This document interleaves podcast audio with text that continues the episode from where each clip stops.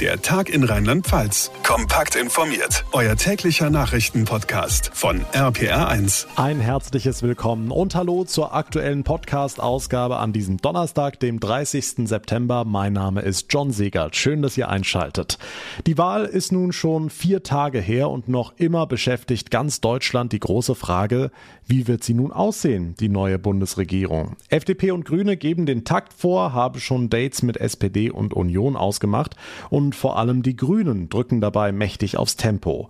Der aktuelle Stand der Sondierungsgespräche, ob inzwischen schon Details nach außen gedrungen sind und wie die mögliche politische Zukunft von Armin Laschet aussieht, dazu gleich mehr in dieser Ausgabe. Außerdem gucken wir uns die aktuelle Corona-Entwicklung an. Die Impfzentren sind zu, die Infektionszahlen einigermaßen stabil. Hoffen wir, dass es so bleibt, denn dann könnte in der Adventszeit tatsächlich wieder einiges gehen. Der rheinland-pfälzische Gesundheitsminister Wirtschaftsminister hat heute angedeutet, wie die Weihnachtsmärkte in diesem Jahr aussehen könnten. Über das Szenario, welche Regeln, welche Bedingungen und so weiter sprechen wir ebenfalls heute und wir gucken in den Norden des Landes. In Grafschaft läuft heute nämlich die Zukunftskonferenz für das Ahrtal. Welche Perspektive das Land den Betroffenen der Flutkatastrophe geben kann und will, das gleich hier im Tag in Rheinland-Pfalz. Vier Tage nach der Bundestagswahl soll es mit der Regierungsbildung jetzt schnell gehen. Nach einem ersten Treffen von FDP und Grünen mitsamt anschließendem Selfie haben die Parteien Termine für Sondierungsgespräche vereinbart. Dabei drücken vor allem die Grünen aufs Tempo. Die frisch im Amt bestätigte Fraktionschefin Göring Eckhardt sagte heute, wir wollen möglichst schnell Sondierungen, um herauszufinden, kann das was werden? Und dann soll in die Tiefe verhandelt werden. Martin Sauter aus der RPA1 Nachrichtenredaktion heißt also salopp formuliert erst Speed Dating, dann Deep Talk? Genau, das gegenseitige Beschnuppern soll schnell gehen. Keiner will ein Revival der Regierungsbildung vom letzten Mal. Da wurde ja rekordverdächtig lange verhandelt und dann ist die Jamaika-Koalition doch noch geplatzt. Aber diesmal läuft es bislang anders, meinte Fraktionschefin Göring Eckardt und mahnte an, dass das auch so bleiben sollte. Nämlich, dass Verhandlungen äh, intern stattfinden äh, und nicht in aller Öffentlichkeit, äh, dass keine Fotos von Papieren veröffentlicht werden, sondern wenn, dann Fotos von Menschen, dass nicht Sondierungsgespräche quasi schon weggenommene Koalitionsverhandlungen sind und dass man sich auf Dinge verlassen kann. Ihre nächsten Dates haben die Grünen ja auch schon. Morgen nochmal mit der FDP.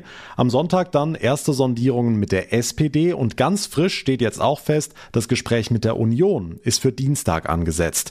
Martin, die Union scheint mit dem Tempo der Grünen gerade nicht so ganz mithalten zu können, oder? Naja, die Union sitzt ja nach ihrem historisch schlechtesten Wahlergebnis auf einem Trümmerhaufen.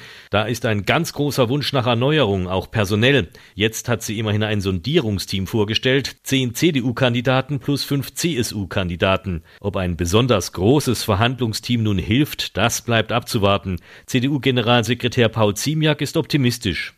Wir gehen natürlich auch mit einer Offenheit bezüglich der anderen Positionen in diese Gespräche, weil wir Brücken bauen wollen. Die Union als Brückenbauer, das hat ihm so gut gefallen, dass er die Formulierung in seinem Statement gleich dreimal verwendet. Die anderen, FDP und Grüne, gehen zu jeweils zehnt an den Verhandlungstisch und die SPD hält es mit nur sechs Unterhändlern ganz übersichtlich. Hm, Grüne und FDP haben ja schon aneinander geschnuppert. Wir alle haben das Selfie gesehen, dieser sogenannten Citrus-Koalition. Aber wurde auch inhaltlich was bekannt mittlerweile oder blieb alles geheim, wie abgemacht? Also Grünen-Fraktionschef Hofreiter hat immerhin die Gemeinsamkeiten und auch Unterschiede zur FDP aufgezählt. Auch sie wollen, dass die Digitalisierung endlich funktioniert. Äh, die FDP ist sich darüber bewusst, äh, dass wir einen Ausbau bei Bildung brauchen. In der FDP gibt es Gemeinsamkeiten zu den Bürgerrechten. Allerdings ist auch vollkommen bekannt, dass insbesondere bei Steuern und Finanzierung unterschiedliche Ansichten gibt. Und wie das hinhauen kann, das müssten eben die Gespräche noch zeigen, meinte Hofreiter. Aber mit Infos aus den Verhandlungen wollen sie diesmal ja nicht zu früh an die Öffentlichkeit gehen. Ja, sinnvoll wär's. Die Infos von Martin Sauter. Jetzt gibt's ja den schönen Spruch, wer zuletzt lacht, lacht am besten. Könnte es sein, dass Armin Laschet genau darauf hofft? Seit zwei Tagen ist es ein bisschen ruhiger geworden um den Kanzlerkandidaten der Union. Der wartet ab, um dann vielleicht doch noch im entscheidenden Moment bereitzustehen. Darüber spreche ich mit dem Politikwissenschaftler Oskar Niedermeyer. Herr Niedermeyer, wie schätzen Sie diese Chancen ein? Will Laschet das Problem ernsthaft aussitzen? Naja, es gibt in der Union zwar deutliche Kritik an Laschet, aber es gab bisher keinen Putsch gegen ihn. Er hat sich in den letzten Tagen durchaus Zeit erkauft, aber das wird nur so lange gut gehen, wie eine Jamaika-Koalition noch möglich erscheint. Wenn es eine Ampel geben sollte, wird die politische Karriere von Laschet höchstwahrscheinlich vorbei sein. Wann wäre Ihrer Einschätzung nach der richtige Moment für Armin Laschet gewesen, die entsprechenden Konsequenzen zu ziehen? Einige sagen, die Union hätte eigentlich schon vor der Wahl das Zugpferd wechseln müssen. Naja, mitten im Wahlkampf war es natürlich nicht möglich, wegen der schlechten Werte einfach mal so die Konsequenzen zu ziehen und den Kandidaten auszutauschen. Und am Wahlabend selbst hat Laschet gezeigt, dass er die Tragweite der Unionsniederlage nicht wirklich erkannt hat. Aber jetzt ist ihm die Entscheidung über Konsequenzen aus der Hand genommen worden, weil die Grünen und die FDP durch die Koalitionsentscheidung auch über seine politische Zukunft entscheiden. Hm, die FDP will von Hause aus lieber Jamaika, scheint aber auch langsam zu erkennen, dass das nicht besonders aussichtsreich ist, oder? Äh, dass die FDP wegen der größeren inhaltlichen Übereinstimmung mit der Union Jamaika lieber wäre als eine Ampel, ist klar. Inhaltlich am weitesten auseinander sind aber FDP und Grüne und die müssen sich bei beiden Möglichkeiten zusammenraufen. Und ich glaube, dass bei den Grünen die Widerstände gegen Jamaika größer sind als bei der FDP gegen eine Ampel. Aber die Zustimmung der FDP wird sie sich personell und inhaltlich teuer bezahlen lassen. Der Politikwissenschaftler Oskar Niedermeyer sieht gute Chancen für eine Ampelkoalition. Vielen Dank für Ihre Einschätzung. Kommen wir zur aktuellen Corona-Situation. 75 Prozent der Erwachsenen in Rheinland-Pfalz sind inzwischen vollständig geimpft.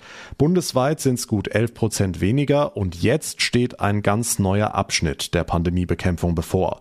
Die Impfzentren in Rheinland-Pfalz hatten heute zum letzten Mal geöffnet. Danach werden nur noch einige von ihnen im Standby-Betrieb bleiben. Sarah Brückner aus der APA1 Nachrichtenredaktion. Jetzt geht's aber doch in den Herbst, in die kalte Jahreszeit. Brauchen wir die Zentren nicht mehr? Naja, Fakt ist, der große Run auf die Impfung und damit auf die Impfzentren ist inzwischen vorbei. Mittlerweile gibt's auch nur noch überschaubaren Andrang auf die Arztpraxen, denn die Menschen, die sich impfen lassen wollen, haben das bereits getan. Morgen gehen deshalb in den 32 Impfzentren im Land die Rollläden runter. Der rheinland-pfälzische Gesundheitsminister Clemens Hoch zieht eine positive Bilanz. Drei Millionen Impfungen wurden über die Impfzentren abgewickelt. Das ist eine tolle Zahl, damit haben wir viel erreicht. Wir sehen leider, das ist noch nicht genug, deswegen müssen wir noch weiter vorankommen. Aber wir brauchen im Moment die Impfzentren nicht mehr, auch dank der vielen niedergelassenen Ärztinnen und Ärzte im Land. Neun Impfzentren sollen allerdings im Standby-Betrieb bleiben, um im Falle des Falles innerhalb weniger Tage wieder einsatzbereit zu sein. Nun hat sich der Minister auch zu den aktuellen Corona-Regeln geäußert. Da soll es erstmal keine Änderungen geben. Weder in die eine noch in die andere Richtung, genau. Die Landesregierung will die Corona-Lage bis nach den Herbstferien absichern. Darum wird die bestehende Verordnung einschließlich des Stufenwarnsystems bis Ende Oktober verlängert. Ob es danach Lockerungen gibt, sei von der Pandemieentwicklung abhängig, sagt Hoch. Er könne sich zum Beispiel in diesem Jahr auch Weihnachtsmärkte vorstellen mit gleichen Regeln wie auf einem Wochenmarkt. Wenn es also ein dichtes Gedränge gibt, dann zieht man die Maske an und dann, wenn man an den Glühweinstand geht und noch einen trinken möchte mit Freunden und Bekannten, dann gelten die Regelungen der Gastronomie, also geimpft, genesen oder getestet. Das könnte ein praktikables Modell für den Winter sein, sofern die Infektionszahlen weiterhin stabil bleiben. Aktuell liegt die 7-Tage-Inzidenz in Rheinland-Pfalz bei 56,3 und auch die Hospitalisierungsinzidenz sowie die Intensivbettenbelegung liegen noch im grünen Bereich. Hoffen wir, dass es so bleibt. Dankeschön, Sarah Brückner.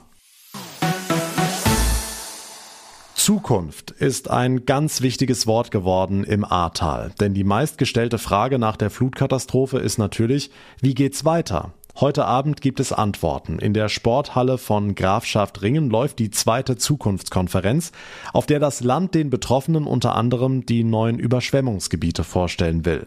RPA1-Reporter Olaf Holzbach, davon hängt ja ab, wer wo wieder aufbauen und weiterleben darf und wer nicht. Und wer es nicht mehr darf, der ist bereits informiert, sagt die Landesregierung. Gut 30 zerstörte Häuser sind es alles in allem, die nicht wieder aufgebaut werden dürfen, zu riskant. Hunderte andere EigentümerInnen haben entweder Bestandsschutz oder leben weiter vom Ufer weg. Jedenfalls soll niemand seine Heimat verlieren. Das sind eben die Voraussetzungen, die sich nach dem Wasserrecht äh, richten. Wenn ich an der Stelle, wo mein Haus zerstört worden ist, nicht wieder aufbauen kann, dann wird mir auch die Möglichkeit eingeräumt, an anderer Stelle wieder aufzubauen. Finanzministerin Doris Ahnen vor ein paar Tagen, als es um das Antragsverfahren für Geld aus dem Wiederaufbaufonds ging. Und wie genau läuft es heute Abend? Gucken die Leute auf Karten und sehen dann, ob sie im Überschwemmungsgebiet wohnen? Genau so. Die Karten werden nachher auf der Seite der SGD Nord online gestellt und dann weißt du Bescheid. Aber nochmal, die aller, allermeisten dürfen bleiben, dürfen renovieren oder neu bauen, heißt es. Nur eben anders als vorher. Cornelia Weigand, Verbandsbürgermeisterin von Alten A. Wir werden ja auch über Wasserlenkung, über Wasserrückhaltung nachdenken müssen. Es mag Bauverbotszonen geben, es braucht aber auch neue Bauformen, wo ich mit diesen Anpralllasten bei so schnell fließenden Gewässern Häuser habe, wo ich weiß, unten dürfen die mit den Füßen im Wasser stehen, sage ich so salopp, aber weiter oben kann ich weiterhin sicher wohnen. Und wie hat die Bundeskanzlerin gesagt, am Geld soll es nicht scheitern. In Grafschaft Ringen läuft die zweite Zukunftskonferenz für das Ahrtal. Heute unter anderem mit den neuen Überschwemmungsgebieten. Die Infos von Olaf Holzbach, dank dir. Und mit einer Meldung aus dem Ahrtal beginnt jetzt auch der Nachrichtenüberblick von und mit Susanne Weise. Schönen guten Tag. Im Überflutungsgebiet hat es bei der Abgabe von kostenlosem Dieselkraftstoff für Einsatzkräfte offenbar erhebliche Unregelmäßigkeiten gegeben. An sogenannten Nottankstellen sollen pro Tag tausende Liter von Unberechtigten abgezapft worden sein. Laut Staatsanwaltschaft Koblenz laufen Ermittlungen wegen Betrugsverdachts. Ob tatsächlich BetrügerInnen am Werk waren, sei aber derzeit nicht klar. Die Stadt Ida-Oberstein wird in der kommenden Woche dem getöteten Tankstellenkassierer Alex gedenken. Für Donnerstag, den 7. Oktober, ist eine Gedenkfeier in der Messe geplant. RPA1-Reporter Sebastian Hoffmann. Die Tat hatte weit über die Grenzen von Ida Oberstein hinaus für Bestürzung gesorgt und auch große Anteilnahme ausgelöst. Bis zu 650 TeilnehmerInnen können nächste Woche dann vor Ort ihr Beileid ausdrücken. Für alle anderen soll die Gedenkfeier aber auch im Netz übertragen werden. Außerdem soll es ein virtuelles Kondolenzbuch geben. Der 20-jährige Alex war vor knapp zwei Wochen bei seiner Arbeit in einer Tankstelle wegen eines Streits um die Maskenpflicht erschossen worden.